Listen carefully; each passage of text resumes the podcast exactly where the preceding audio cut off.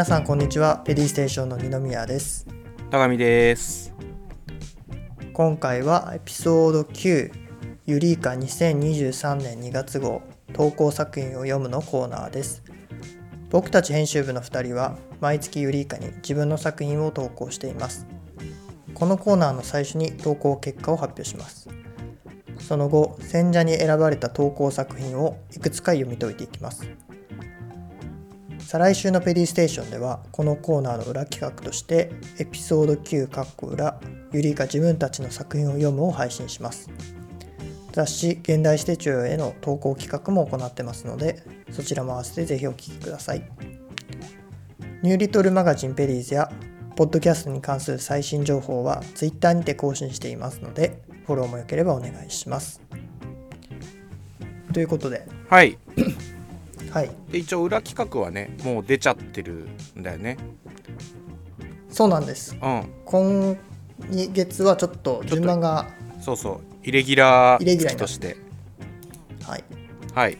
じゃあそっちもねぜひ聞いてみてくださいということで。そうですね。聞いてみてください。はい。じゃあ僕の方からちょっとお知らせを。はい。そうですね。入る前に。はい。えーさせていただきたいんですけど、はい。えーまた第2弾リスナー投稿企画を行おうと思います。イエイ。エーイ。で第イエーイ1回目もねあのー投稿してくださって皆さん。それでなんか話させていただいたのがあるんで、まあ、もし興味ある方はそれを聞いてみてくださいと。はい。で一応ちょっと詳細を、あの話すと、まあ、一応期限は3月の6日はい。までに、まあ、投稿していただきたいですはい。で、まあ、ツイッターの方で詳細はあの流してるのでぜひ見てほしいんですけど、まあ、基本的には、あの第1回目のリスナー企画と一緒で、まあ、ホームページの方の、はい。あのー問い合わせのとこから、まあ、送っていただくという形になると思いますと。はい。ぜひ皆さん興味ありましたら振ってご応募ください、ですはい。まあ、前回結構聞いていただけたので、はいはい、まあ、自分の作品をいろんな人に読んでもらうっていうとこでも結構いい、ね、うんうんうん。チャレンジになるんじゃない、ね。チャレンジって言っても変だけど。ホームページにね、載せるからね。はいそうなんですよね。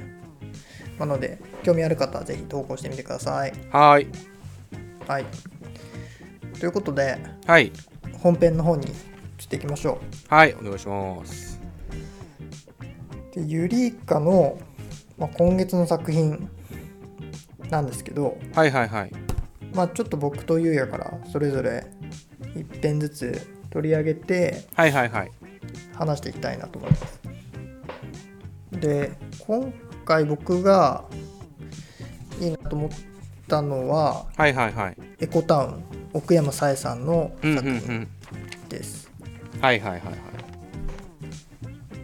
ですなんだなんだろうなこう ととしてすごくこう斬新なことをしてるかっていうと、うんうんうんそういうわけではないとは思うんだけど、はいはいはいはい。でもこう明確なテーマっていうのがうんうんうん。あって、で奥山さんはそこをこうブレずにずっと書いてきてる詩人だと思ってるんですよね。うんうんうんうんだからその部分が非常に今回もよく出ていてうんうんうんうんうんその作業をしていると胸当てが邪魔だ捨ててしまったっていう。まあこの胸当てとかもね、まあ、こう、まあブラジャーのことだったりとか、うんあるいはその胸は飾るものだよっておばあちゃんに言われてそれならとチョークで夢に胸に大好きな花の絵を描いたそういうことじゃないって余計に怒られちゃう、うんうんまあ、こういうのとかもなんだろう僕は自分の体マイボディマイチョイスっていう部分で自分の体なんだからまあどういうふうに着飾るかっていうのはうんうんうん。その人の都合勝手のはずなんだけど、まあ、女性っていうその枠組みがうんうんうん。この社会の中にはこう強くあってうんでそこからこう逸脱するような、まあ、例えばその自分の体をにこうい、まあ、絵を描い絵を描くっていうのがまあどういう行為かと読み解くかはまたあれなんだけど、まあ、傷つける行為だとか、なんか女の子なんだかそういうことしちゃダメみたいな、うん。そういうことがまあなんかおばあちゃんの発言っていうところからなんか感じ取れるものがあるなと思ったんだよね。で逆にそのもう少し詩の後半の方に行くと「お隣のアビちゃん見なさい」胸跡毎日書いてるし。で最近の若い子に珍しい関心な子だっていう。まあおばあちゃんの あの考え方っていうのにまあすごくこう沿った子だからまあすごくおばあちゃん的には評価は高いけど、はいはいはいはいはい。まあ、それってまあそのアビちゃんがやりたいことなのかどうかっていあうー。ところはあると思うし、刷り込みでやってるんじゃないのみたいな。問題提起もここからは出てくると思うんだよね。そのなんだろうこう女性らしさとか、まあ、らしさっていう言葉にこうその価値観とかその行動、その人の行動振る舞いっていうのをはめ込まれてしまう息苦しさっていうところがこう描かれてるんだけどそこからこうこの奥山さんの詩の語り手ってこう飛び出そうとしようというか結構、うなんて言うんだろうな。あの苦しそうにも見えないっていうところがなんかなんかこの作品の中の希望みたいなとことしてうん読み解けるのかなと思っていてその胸に大好きな花の絵を描くっていうのとか結構素敵な表現だと僕は思うんだよね。んなんかこうその社会の中で押し付けられる枠組みをぶち壊そうとかっていう動きを書くんじゃなくてそのじ自分がやりたいこと自分の自由さ自分らしさっていうところを描こうとする、うん。うんそういう行動振る舞いっていうのがなんか自然と描かれているところがいいなっていう。うんうんうん。そうだね。なんかでああれだね。あのー最後めっちゃ意味深だよね。なんか写真のシーンこの語り手って別におばあちゃんのことを嫌いなわけじゃないみたいな感覚うんうん。なのかな、そうだね。うん、おばあちゃんのこと嫌いではないんじゃない？てか多分好きぐらいな感じもしなくもないよね。そうだね。そうだよね。うん。まあおばあちゃんはこの語り手に言ってるのってすごく、まあ、親身になって言いたいんだと思うんだけどまあ、ちょっとその部分がまあなんかこうある種ねおばあちゃんの時代のなんか価値観みたいのでなんかこう心配してるみたいな感覚もあるんだろうね。そうだね。なんかこれあれだよね。なんかなんか胸当てってさうん。あの晒しみたいな意味合いなのかなって俺ちょっと思ったんだけど。ああまあそういう感じでもいいんじゃない？うん。なんかさちょっとなんか時代がさなんか不思議だよね。なんか今ならブラジャーなわけじゃん。うん。晒し巻く人って俺は知らないけど そういう人がいるのかどうか。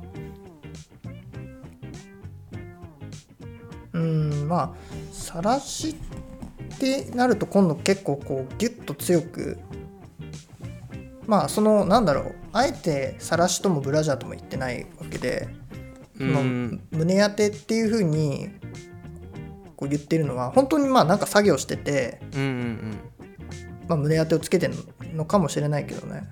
うんうん。でもそのでもやっぱりこの語り手は女性おそらく女性だし、うんうんうん。でそこでこう胸当てっていう表現が出てくると、まあ、そのある種の伝統的な価値観の中でうんうん女性たちが身につけるものとされてきたアイテムを想像してしまうっていうところかな。腰布まあ晒しだっっていうのもあれってこと？エプロンってこと？腰布って。どうだろうね。僕はスカートとかそういうものなのかなとか思ったりしてああなるほどね。うんまあ、その辺はこう詩人あし読者が自由に読み解けるとこだよね。だからその晒しであればそれはそれで結構あれなわけじゃん。そのまあむ胸っていうのをこうギュッとないものとしてうんうん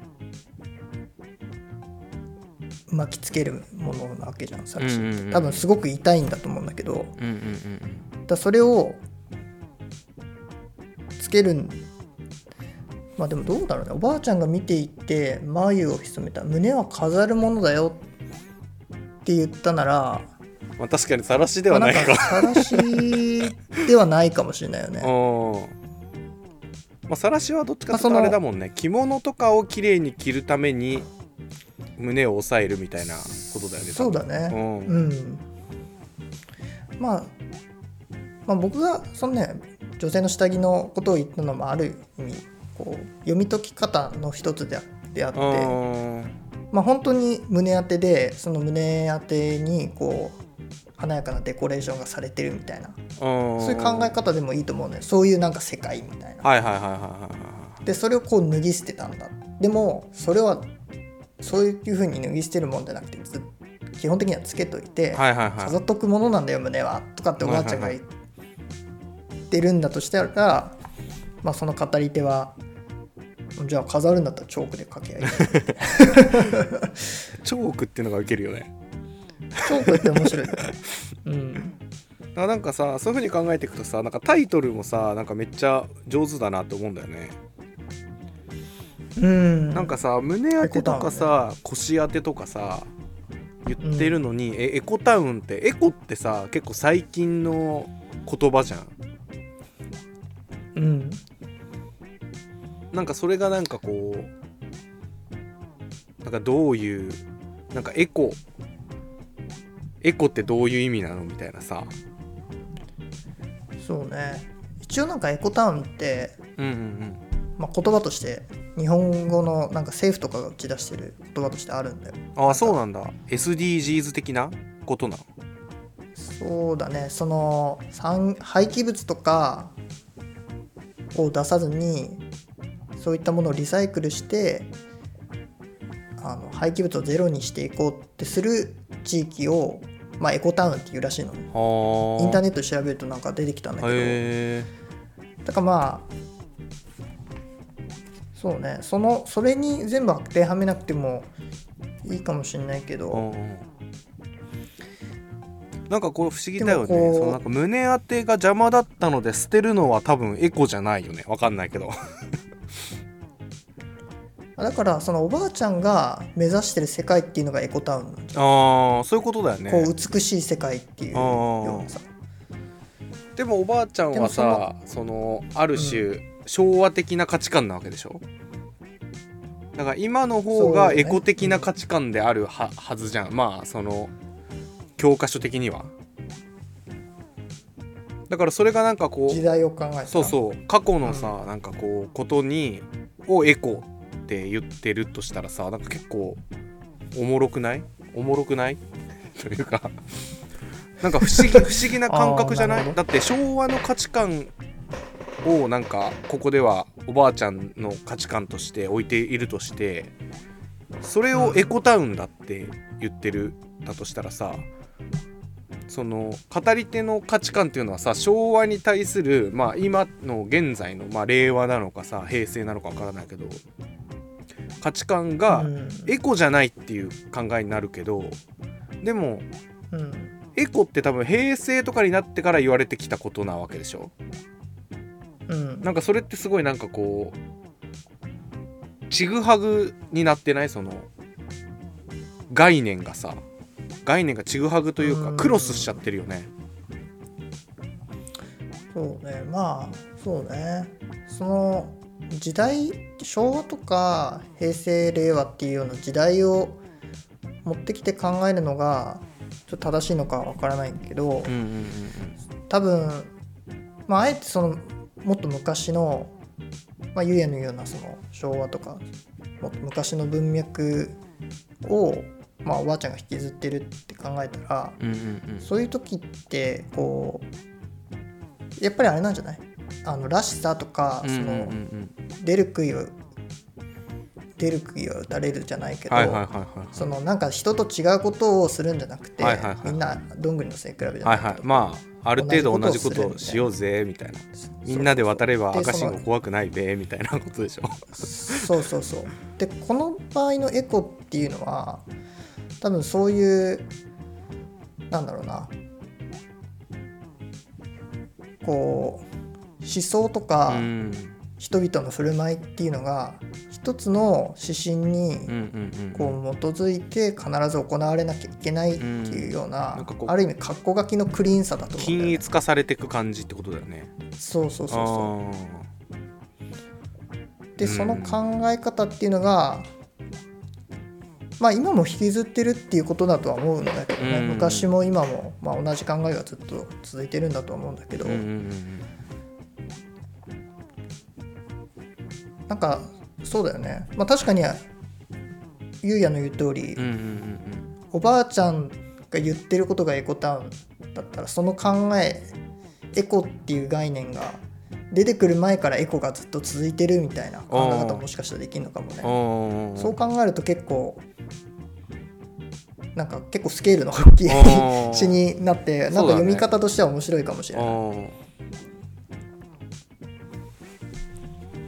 なんかそういう感じがするよね、うん。確かに確かに。まあね。深読みなのかもしれないけど。まあどうだろう。まあでもねこう想像力飛躍させることができるっていうのはなんかいい作品なのかなとは思いましたね。うんうんうん。はい、じゃどはい。続けてゆうやくんの方い。っちゃいますか、はいじゃあ俺があのいいなと思ったのは西村さんと私と、で、うん。おそらく東堤翔太さん。東堤さんだと思うんですけど、うん。まあちょっと東堤さんと呼ばせていただきますと、はい。はい。でまあ東堤さんもね結構あの載ってるあの投稿をしてて、ね。載ってるの見る、うん。うんでなんか今回ねすごいいいなと思ったのが、うん。まあ、経済成長っていうのとうん。脱脱成長うん。とあとそれってあなたの感想ですよねっていうのとうん。なんだろう嘘吐くのやめてもらっていいですかっていう言葉うん。をこうなんか詩の中に入れようっていう、うん。まあ、試みうんうん。うん自体がおすごいなって思ったの。っていうのがうんうんうんうん。まずありますね。なるほど。うん、で、それはうん。あどうぞ。まあ、詩詩自体がそのすごい良かったかっていうのはちょっと俺も疑問ではあるんだけどうん。やっぱまあ経済成長脱成長っていうのは、まあ経済用語なわけじゃん。ちょっと小む小難しくはないけど、まああんまりこうね詩で使うような今まで使われてきたような言葉ではないと。うんうんうん。そうね。でまあそれってあなたの感想ですよねと。なんだろう嘘吐くのやめてもらっていいですかっていうのも、まあ今まで詩で使われてきたような言語ではないと。文脈が全然違うっていう。うんなんかそういうものをなんかこう詩にこう落とし込もうとするみたいなうん。ことって、なんかこう今の詩詩の業界うん。でなんかあ足りてないことなんじゃないのかなって思うんだよね。個個人的にね。うんうんだからなんかこういうとこはなんかしっかりその詩としての完成度もやっぱり高いわけだしうん。その、ひまあ、評価というかはには値するだろうなっていう感じなんだよね。そうだねうんうんうんでやっぱねそれってあなたの感想ですよねとかってやっぱちょっと難しいと思うんだよね。これこの詩自体もさそれがうまくいってるかどうかってちょっとなかなか判断できないとこだと思うんだけどうんなんかこうまああれだよね。何て言うんだろう。その SNS とかメディアがこう、う発信していることうん。が実際俺らの生活の中に入り込んでいるはずなわけじゃん。うんうん。だけどなんかこう詩とかってそういうのからこう離れた存在としてなんか今までこう存在意義みたいなのを獲得してきたみたいなとこがあると思うんだけど、うんなんかちょっと俺的にはそれちょっとやりすぎたんじゃないみたいなとこがちょっとあってうんだからなんかこういう言葉みたいのをやっぱ入れてるのはいいなっていうか、まあ、挑戦してるなっていう感じがするんだよね。うんうんうん。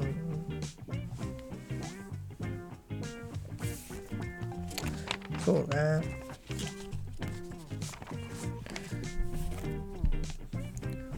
まあ今までの作品でねその、まあ、こういう社会情勢のを予感させるようなうん詩がなかったかって言われるとまあそういうことは僕はないとは思うんだけど、ただまあそういう経済成長とか、まあ、脱成長みたいなニュースで使われるような言葉をうんうんうん果敢に使っていくことでこう出てくるものもきっとあるはずうんだよね。なんかそういう新しいブレイクスルーを作ろうっていう試みはすごく僕も感じるとこではあるかな、東堤さん。なんか東堤さんこの前もさなんか声を獲得しろみたいなさ声をうん、手放すんじゃないみたいななんか結構ステートメントのような強い詩を書いてたよね。なんかああいうのとかもさ今のなんかこううん詩のなんていうの雰囲気なんか全体をなんかこう占めてる雰囲気みたいのからするとちょっとやっぱ逸脱してると思うんだよね。うん、でなんか今回のはちょっと三分詩な感じだけど、まあ、その中にちょっと詩ではなんかこう使うのがなんかちょっとはばかれるまではいかないけどうん、なんかちょっと難しいところ？うん、なんかねうん、それをねすごい感じてだから大崎さんのん。その選評でなんかそれに触れてないっていうのはなんかちょっと俺的にはちょっと不満もあるんだけど。なるほど。大崎さんは？リズムがリズムは良いよ良いよねみたいな。それが危うさに見える時もあるんですが。まあ社会と自分を切。り結ぶ方法の巧みさにいつも脱帽しうん。まあここに大崎さんはちょっと一言集約してしまってはいるんだろうね。そのそうだよね。多分全くその部分が、まあ、その部分込みにして今回はその、まあ、大崎さんリズムっていう詩のリズムっていうところに何て言うんだろうあの重きを置いて選評書いてるみたいだから。だからまあ東堤さんの作品からそのどういうリズムが読み取れるのかっていうとこ書いているんだろうけどね。うん。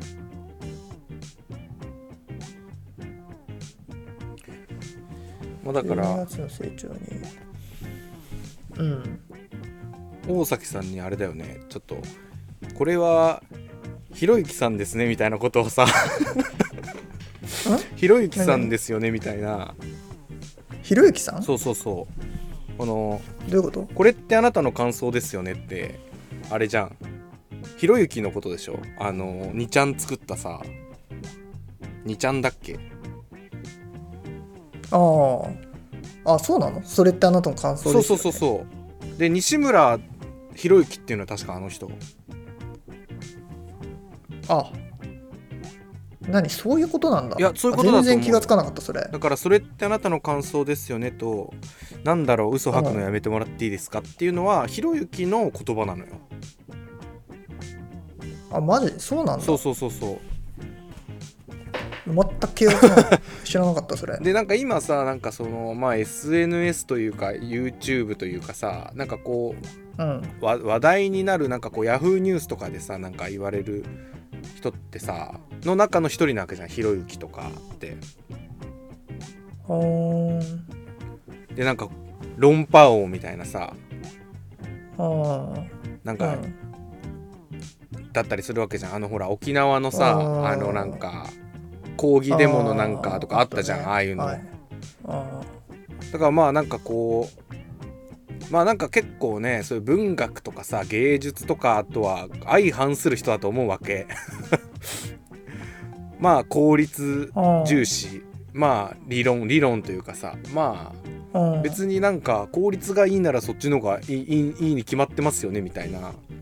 うんうんだからまあそれはねなんかその効率的なまあビジネスとかで見たらそうなのかもしれないけどさ、うんうんまあ人間ってやっぱこう文化を持ってるわけじゃん。それぞれの国とかそれぞれの人がさ思想を持っててうん。文化を持ってると。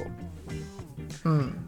でまあ確かにさなんかその無駄な無駄な文化って言っちゃあれだけどさまあうん。全員に適用されるべきではない文化は実際存在するけど、うん。まあ、かといってそれが適用される人たちもいるわけじゃん。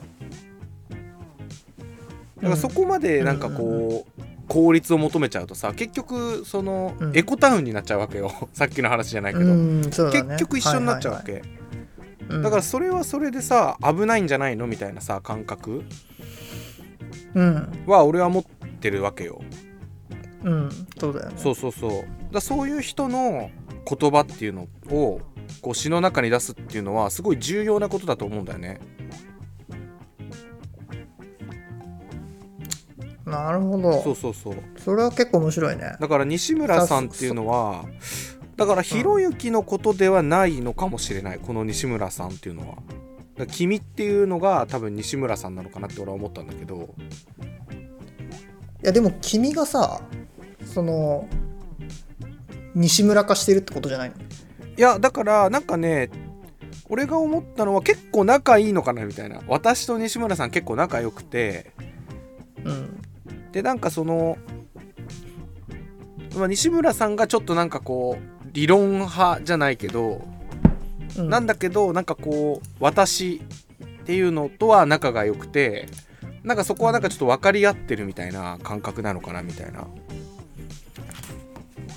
うんいやでもまあその僕語り手とこの西村さんがまあ君が仲悪いとは思ってないけど、し対立してるとも思ってないんだけど、その通じ合えてないなっていうのは思ってるのよ。うん。なんか私っていうのが伝えたいことと西村さんが言ってることっていうのは、ちょっとすれ違いがあるっていうかズレがあるっていう感じはしてたんだけど、まあ、でもそれ結構おもろいね。あのそれゆいやの指摘結構あると思うよそうんの、うんうん。西村博之。あの人の名前が西村博之だったっていうところも うん確かそうだった気がするんだよな。だからなんかちょっとさエコタウンと似てるとこあると思うんだよね、なんかその対立構造なんだけど共同体みたいな。あー。おもろいね。そうするとこのリズ詩のリズムのがさ転調するところっていうのはさ結構歌のところとか歌っていう言葉が出てきたり12月の成長に私は説明できるでろうかこの贈り物の意味を私たちのうちの誰か誰が嘘を吐いているのだろう。うんうんうんうん。うんこの辺の問いが入ってくるあたりとかがこの詩の詩の歌になってる部分としうんて、うんもしかして読み込んでいけるのかもね、うんうんうん。うんそれはね僕ゆうやの指摘がなかったら、うんうん。絶対気がつかなかったそうなんだ。俺は多分そう。てか確実にそうだと思うよ。だからそこがやっいやそれはぱいいですね。あ新しいというか。あ確かに。そうだからやっぱそれは言われるとそうだわ。経済人とかと文文化人ってもっと関わるべきだと俺は思ってて正直。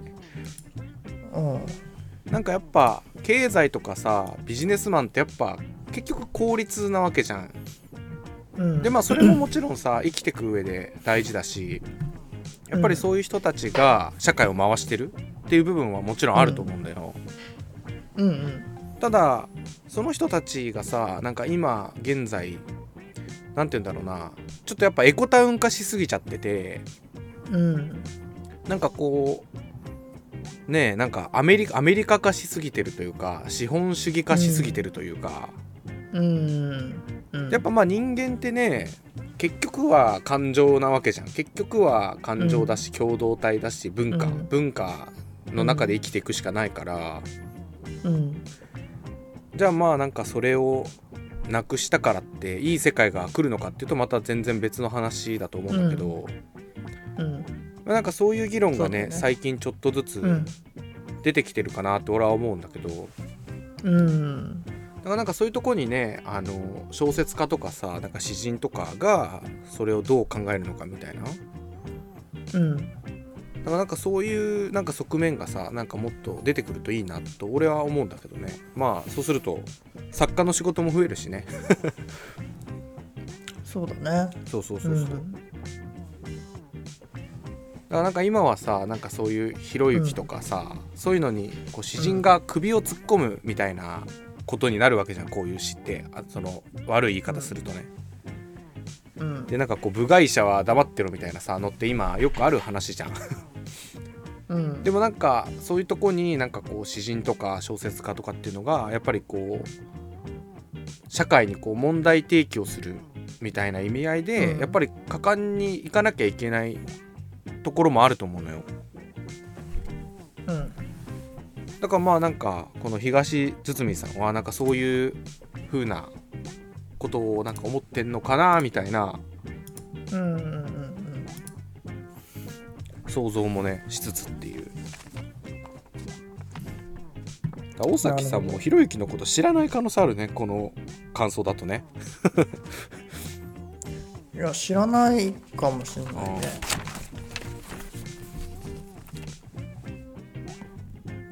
まあ知らない人は知らないのかもね。まあでも知らなかったとしても評価されてるっていうのはやっぱすごいことだよね。まあそのひろゆきからどうかっていうのはまあ分かんなかったけど、うんうんでも結局そのねその霊霊障するような君うんがいてうんうんうん。うん霊障ね。でこう自分語り手っていうのの気持ちっていうのがこう入っていかない。そのズレだよね、うん。まあ、そこは結構面白いしまあでよく出てる詩だなとは思う。ん。思うよ。うん。まあ東堤さんの詩はこんな感じかな。そうですね。でまあ今年もね大崎さんが務めるということでイエス。まあ俺らもねぼちぼちやりつつ。そうだね。うんうん。まあ今回そのリズムについての部分は、うんうんうん。まあ結構このペリーステーションでもねもうすでに何回か話してきてる部分だから、うんうんうん。まああえてこう突っ込んでいかなくてもいいかなとは思ってるんだけど、うんうんうんそうねまあ今回はまあそんな感じですかねそんな感じですかうんね。うんうんうんうん。まあなんかねこう僕らの方でもこうハッとさせられるような作品ができるといいよね。うんう良くも悪くもやっぱり選者が同じっていうことはその作品選ばれる作品のなんて言うんだろう重複度合いというか、うんうんうんうん。うんまあ、そういうのもあるからね。そうだよね。なんかこう見たことある人が多くなってきたよね。もうエピソード10にして。お今回だはね。どんなのでこの人来てるんだろうなみたいな。9か9か9あ9うんそうだね。そうそうそうそうなんだよね。まあだからまあ掲載されるね詩人の数が少ないっていうのは そもそも論理ね由としてはそもそも論あるとは思うそもそも論もうちょい載せてくれよっていうね。そうね。まあここからまた次の12月まではいはい。どういう詩が出てくるのか、はいはいはい。で僕らもどういう詩がかけていくのか、はいはい。楽しみにしながら見ていきたいですね。はい。はい。じゃあまあ今回はそんなこんなもんですかね。はい。はい。じゃあ皆さん聞いてくださってありがとうございました、ありがとうございました。ではさようなら。バイバーイ